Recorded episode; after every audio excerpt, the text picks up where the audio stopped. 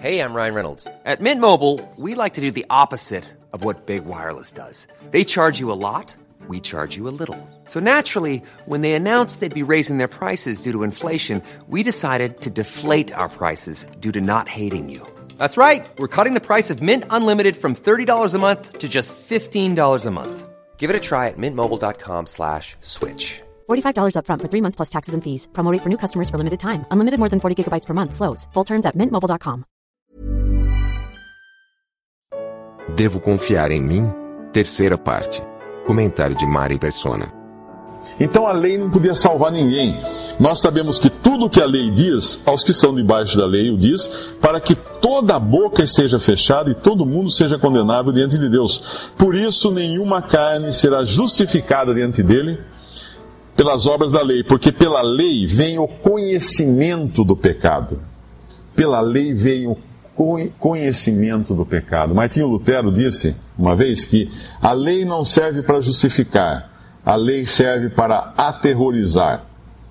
Essa é a função da lei. Mas ela justifica alguém? Não, não justifica.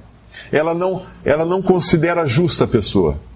Ela só decreta que a pessoa é injusta, que a pessoa é pecadora, que a pessoa está aquém do gabarito de Deus, do padrão que Deus estabeleceu. Então não há como seguir a lei para ser salvo. Aí nós temos uma, um dilema, né? Nós somos pecadores e Deus só pode nos levar para a presença dele se nós estivermos sem pecado.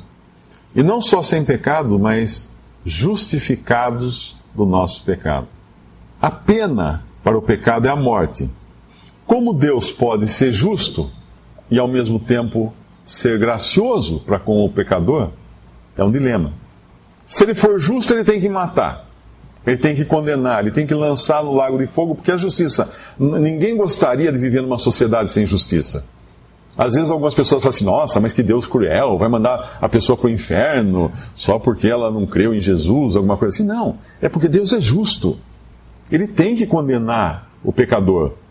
Você não gostaria de morar num país onde não existisse justiça, um país com anarquia, cada um faz o que quer, ninguém é julgado, a pessoa mata, rouba, faz o que quiser e não tem juiz. Não, nós queremos um país com justiça. Nós queremos que tenha um juiz. Se eu tiver alguma demanda, o juiz pode julgar a questão e, e, punir aquele que é criminoso, por exemplo, e botar na cadeia. Tem justiça, tem policiais, tem tudo para manter justiça. E Deus é assim, Deus é justo. Deus é justo. Deus não vai deixar passar em branco o pecado. Deus precisa julgar o pecador. Só que aí o problema é o seguinte: a, pena é a pena máxima. Essa é a pena para o pecador: morte. Morte e juízo no lago de fogo. Mas Deus não quer, Deus, Deus é amor. Mas se ele salvar o pecador e simplesmente fizer vista grossa para o pecado, Deus deixa de ser justo. Mas se ele for justo, ele não pode salvar. O que Deus faz? Deus enviou seu próprio filho ao mundo na falta de alguém, de uma vítima, para sal, salvar, para morrer, Deus pega um substituto que é o seu próprio filho, Jesus, Deus e homem. O Senhor Jesus entra no mundo, assume a forma humana, nasce de uma virgem, cresce como um ser humano normal, porém sem pecado, e é sacrificado. Como sacrificado? Quando nós vemos o Antigo Testamento, existem vários sacrifícios de animais que eram sinais já de, de um, uma vítima inocente morrendo no lugar do pecador culpado. Quando Adão e Eva pecaram, Deus pegou um animal, matou esse animal, tirou a pele desse animal e vestiu Adão e Eva com a pele. O que, que ele estava dizendo? Ele estava assim, gente, é o seguinte, olha, uma vítima inocente precisou pagar pelo pecado do culpado. E vai ser sempre assim. Então Deus manda o seu próprio filho a esse mundo, ele vem, ele é rejeitado pelas suas criaturas, claro, o homem não busca Deus, o homem não quer Deus, o homem não quer nada com Deus, e ele vai parar numa cruz e ali ele é morto. Na verdade, ele não é morto pelos homens, ele entrega a sua vida, o que é muito diferente. E ao entregar a sua vida, depois de passar três horas, três horas, sofrendo o juízo que nós deveríamos sofrer. Ele entrega a sua vida e morre. Assim, a, a questão da justiça de Deus foi satisfeita, porque Deus precisava de uma vítima para pagar pelo pecado. E a vítima veio. Cristo Jesus, a vítima morreu. E não só morreu, ressuscitou ao terceiro dia, dando provas de que Deus havia aceitado aquele sacrifício. Muito bem, temos agora um sacrifício consumado, temos uma vítima que foi morta no lugar do pecador, e o que nós fazemos com isso? No, no nosso capítulo ainda, no versículo 21, diz que agora, agora, Paulo está escrevendo isso ali na sua geração, no seu tempo, agora se manifestou sem a lei a justiça de Deus tendo o testemunho da lei e dos profetas, isto é, a justiça de Deus pela fé em Jesus Cristo, para todos e sobre todos os que creem, porque não há diferença. Agora se manifestou a justiça de Deus. O que está dizendo isso? Deus executou a sua justiça sobre uma vítima. Deus foi justo. Deus entregou a morte à vítima. O culpado pelo pecado, Deus já, já entregou a morte. Só que o culpado aquele que assumiu a culpa. Não que ele tivesse culpa de si mesmo, mas que assumiu a culpa. E quando nós vamos lá em Isaías, porque aqui fala que tendo o testemunho da lei e dos profetas, na lei mandava matar um animal inocente para substituir o pecador sacrifícios ao longo de toda a lei, tem todo uma, um cardápio imenso de, de sacrifícios diferentes para diferentes pecados, para diferentes pessoas, para diferentes situações, mas sempre morrendo uma vítima no lugar do pecador. Então a lei dava testemunho da justiça de Deus que iria se cumprir. E a, a, o testemunho dos profetas, onde nós temos isso? Isaías 56, versículo 1. Assim diz o Senhor mantende o juízo e fazei justiça, porque a minha salvação está prestes a vir e a minha justiça a manifestar-se. Olha as duas coisas juntas aí: a justiça de Deus e a manifestação da salvação de Deus. Justiça e salvação andando juntas. Como? Deus fazendo justiça sobre a vítima inocente para poder salvar o pecador culpado. E também em Daniel capítulo 9, Deus anunciava que iria fazer isso. Daniel capítulo 9, versículo 24. 70 semanas estão determinadas sobre o teu povo e sobre a tua santa cidade, para extinguir a transgressão e dar fim aos pecados, e para espiar a iniquidade e trazer a justiça eterna, e selar a visão e a profecia, e para ungir o santo dos santos extinguir a transgressão, transgressão, dar fim aos pecados, espiar a iniquidade, trazer a justiça eterna. O profeta já anunciava que Deus ia fazer isso.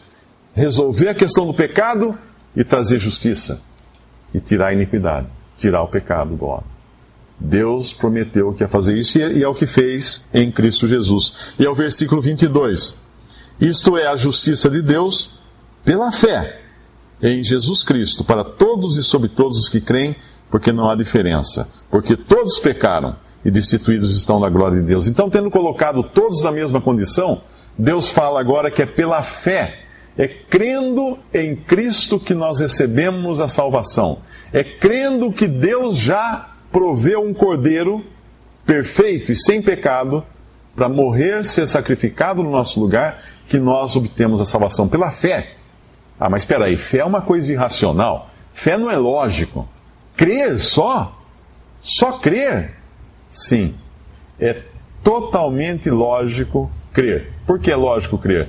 Porque é crer no seu Criador. Seria ilógico eu crer em qualquer outra coisa. Mas quando eu creio no que o meu Criador diz, é perfeitamente lógico. Ele é o único em quem eu posso confiar. Eu não posso confiar em ninguém mais além do meu Criador. Ele é o meu Criador.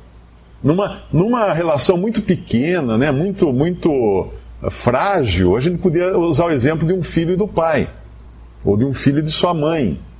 O pai ou a mãe são as pessoas mais próximas e mais uh, que ele pode confiar, são, são os pais. Em condições normais de, de uma vida, de um casal, de uma família, mas a criança, ela, ela entende, ela abre os olhos e vê a mãe. A primeira pessoa que ela vê é a mãe. A palavra mais dita nos campos de batalha, na, na hora da morte, é mamãe. Soldado chamando pela mãe. Porque é a pessoa que ele confia, em quem ele confia. Agora pense, isso é, e, e, obviamente nós estamos falando aqui de coisas de pessoas que falham, filhos que falham, mães que falham, pais que falham, mas pensa no Criador. Se eu não confiar no Criador, se eu não crer na palavra do Criador, em quem eu vou crer? Então é perfeitamente lógico que a salvação seja pela fé, porque se o Criador me diz que ele entregou o seu próprio filho para morrer na cruz por meus pecados e pela fé nele eu estou salvo, eu sou justificado, como é que eu vou duvidar? Eu só posso crer. Não há outro caminho. Porque todos os pecados e destituídos estão da glória de Deus. Eu não tenho, eu não tenho alternativa. Eu não tenho recurso. Eu estou caído na desgraça, na perdição. Essa é a única salvação. Pela fé em Jesus Cristo.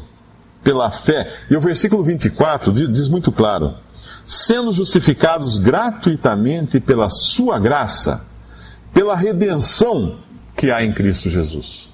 Primeiro, a justificação é por graça. Aqui diz isso. Isso quer dizer que eu não tenho que dar nada em troca, porque é um favor que Deus faz e eu não mereço, mas eu posso aceitá-lo. A justificação é por crer em Jesus. Em Romanos 5,1 vai falar isso, que a justificação é por crer em Jesus. A justificação é por sangue.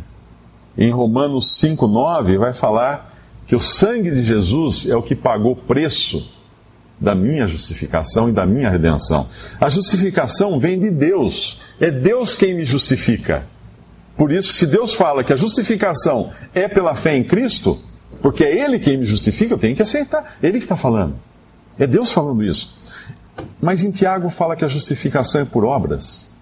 É porque em Tiago fala da consequência da justificação pela fé. Se eu tive a fé verdadeira e fui justificado aos olhos de Deus, as obras na minha vida decorrentes dessa fé vão revelar às pessoas, agora uma justificação horizontal, que eu sou uma pessoa que foi justificada, porque eu criei em Jesus. Eu sou justificado diante de Deus pela fé, diante dos homens pelas obras, porque os homens não veem minha fé, não enxergam minha fé, mas eles enxergam as consequências da minha fé. E quando fala de Cristo Jesus, no versículo 24, sendo justificados gratuitamente pela sua graça, pela redenção que há em Cristo Jesus, ao qual Deus propôs para propiciação pela fé no seu sangue, para demonstrar sua justiça, pela remissão dos pecados dantes cometidos sob a paciência de Deus. Isso é maravilhoso, porque aqui fala uma palavra propiciação. O que é propiciação? Uh, primeiro ele falou uh, no versículo 24, redenção. Né? Redenção é resgate, resgatar. Deus pagou o resgate e nos tomou para si, por meio de Cristo. O sangue de Cristo foi o preço do resgate. A propiciação nos fala que Deus agora pode ser propício para comigo, que creio em Jesus. Por quê? Porque o sacrifício já atendeu às demandas de Deus. A ira de Deus já foi aplacada. Deus aceitou o sacrifício de Cristo. E agora uma passagem muito importante que muitas pessoas têm dúvida, mas o que aconteceria com as pessoas que morreram antes de Cristo? É o que fala o versículo 25.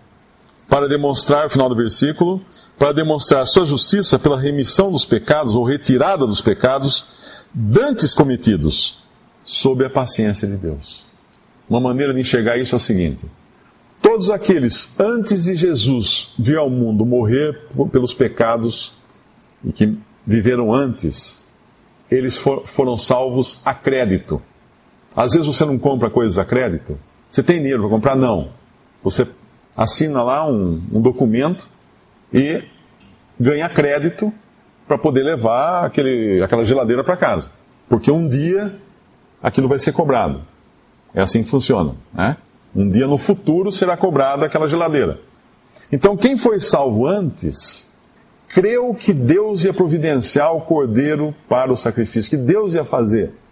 Ele creu na providência de Deus para salvá-lo. E Deus iria providenciar. Quando, quando Isaac pergunta para o seu pai, Abraão: onde está o cordeiro? Deus fala: Deus vai providenciar. Abraão fala: Deus vai providenciar o cordeiro, meu filho. E quem crê em Jesus a partir do, da cruz, da cruz para frente, nos últimos dois mil anos, é salvo por depósito prévio. Quem crê antes é salvo a crédito. Quem crê depois é salvo por depósito. Nós cremos num depósito que já foi feito lá atrás na cruz, daquilo que satisfazia a Deus completamente, que satisfez a Deus completamente. Então, aquele, aquele sacrifício de Cristo na cruz tem valor eterno, para trás e para frente. Ele cobre todo o tempo. Ele cobre todo o tempo. O sangue de Cristo é suficiente para salvar todos. Ninguém será salvo sem o sangue de Cristo. Ninguém terá os seus pecados pagos por qualquer outra coisa que não tenha sido o sangue do, do Cordeiro sacrificado na cruz. Por isso que eu convido hoje, se alguém aqui ainda não tem a salvação assegurada, creia em Jesus como seu Salvador. Agora, da mesma forma que como você não pode acreditar em você para medir a sua a extensão do seu pecado, você tem que acreditar no que diz a palavra de Deus, que diz que você é totalmente pecador. Você também não deve acreditar em você depois que você creu em Jesus. Por quê? Porque talvez você não se sinta salvo. É, eu criei, mas eu não me sinto salvo. Aí você tem que crer também na palavra de Deus. Todos aqueles que o receberam, Deus deu-lhes o poder de serem feitos filhos de Deus aos que creem no, no seu nome. Aquele que, quem, quem ouve a minha palavra e crê naquele que me enviou, tem a vida eterna. Não entrará em condenação ou em juízo ou em julgamento, mas passou da morte para a vida. João capítulo 5, versículo 24. Deus, da mesma forma que mostra que você é um pecador perdido, e você não pode acreditar em si mesmo, tem que acreditar no que Deus diz. Depois que você crê em Jesus, Deus fala para você que você é um pecador completamente salvo e perdoado e justificado. E você tem que acreditar em Deus também nessa hora, tem que crer na palavra dele também. E Deus fala que você nunca vai perder essa salvação, porque o Senhor Jesus falou assim: as minhas ovelhas, conhe... Ah, eu conheço as minhas ovelhas, elas me conhecem, elas ouvem a minha voz e nunca elas vão perecer. E ninguém pode arrebatá-las das minhas mãos. Ninguém, não tem como. Deus fala isso na sua palavra. Então, não creia em si mesmo. Creia no que Deus diz de você, creia no que Deus diz que você precisa ter fé em Jesus para ser salvo e creia no que Deus diz depois que você exerceu fé em Jesus, de que você está salvo eternamente e que jamais isso será mudado. Não creia em você, creia no Criador e na palavra dele. Visite respondi.com.br. Visite também 3minutos.net.